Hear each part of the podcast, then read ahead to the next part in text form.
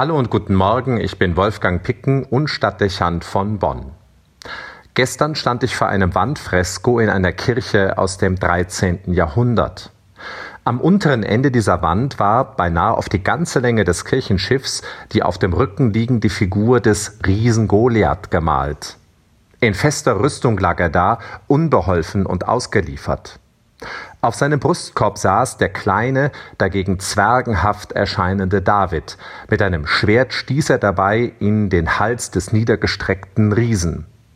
Der Sieg des jüdischen Hirtenjungen gegen den Hühnen aus dem Heer der Philister, wie ihn das Alte Testament im Buch Samuel legendär überliefert.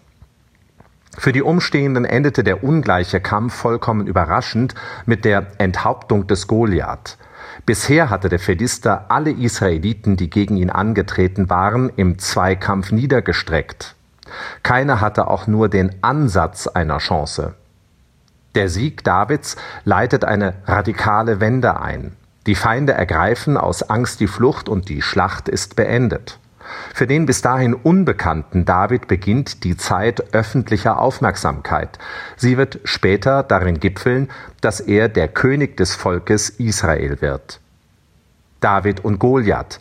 Dieses Fresko ziert die Kirchenwand seit 700 Jahren. Generationen sahen darin die stellvertretende Begegnung zwischen Gut und Böse ein Vorgang, mit dem Menschen zu allen Zeiten Erfahrung sammeln mussten, die massive Überlegenheit des Bösen und die aussichtslose Lage des Guten. Über weite Strecken macht es den Anschein, als sei jeder Widerstand zwecklos. Das Böse tobt sich hemmungslos aus, überlegen und hochmütig, brutal und rücksichtslos. Nichts ist ihm gewachsen. Die Folgen Demoralisierung, Verzweiflung und Selbstaufgabe.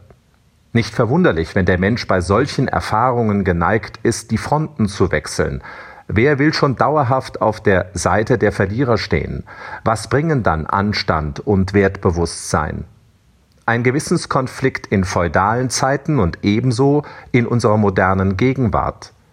Ich erinnere mich an ein Lied, das vor gut 20 Jahren die Musikgruppe Die Prinzen gespielt hat.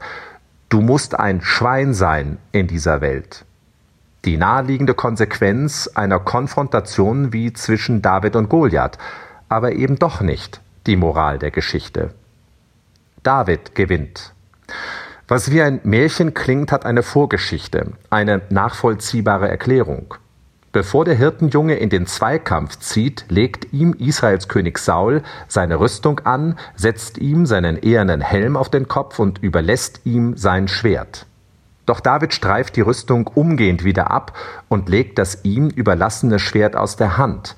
Ich kann so nicht gehen, ich bin es nicht gewohnt, sagt er.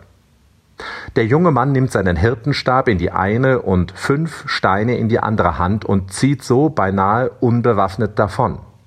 Auf dem Schlachtfeld ruft er seinem Gegner entgegen Du kommst zu mir mit Schwert, Spieß und Schild, ich komme zu dir im Namen des Herrn Zebaoth, des Gottes des Heeres Israel. Der Herr wird uns nicht durch Schwert oder Spieß helfen, er wird euch in unsere Hände geben.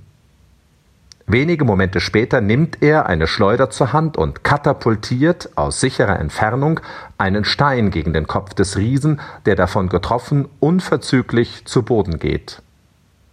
David gewinnt also, das Gute siegt, weil es sich nicht auf die Logik des Bösen eingelassen und der Waffen bedient hat, auf die sich der Gegner bestens versteht. Auch bleibt er in sicherer Distanz.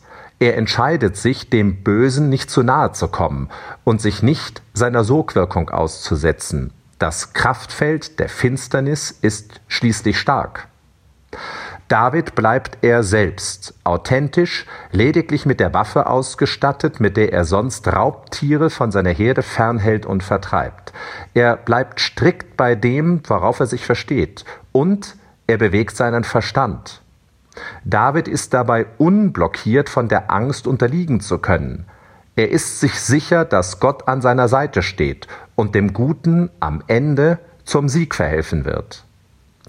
Ich bin der Stab in deiner Hand und der Schild an deinem Arm. Das hatte Gott dem Stammvater Abraham zugesagt, und dieses Versprechen bezog David nun auch auf sich selbst. Mit Recht, wie die biblische Erzählung verdeutlicht. Sicher, die Schilderung ist idealtypisch. Nicht immer scheint diese Methode erfolgreich zu sein.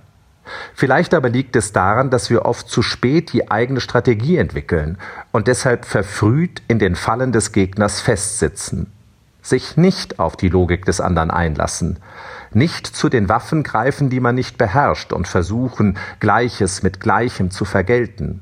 Damit liefert man sich dem Bösen aus. Stattdessen strikt bei dem bleiben, worauf man sich versteht und immer, immer vertrauen, dass sich mit Gottes Hilfe das Gute durchsetzen wird. Das Böse ist am Ende chancenlos, wenn das Gute beim Guten bleibt und dabei die Geduld nicht verliert. Wolfgang Picken für den Podcast Spitzen aus Kirche und Politik.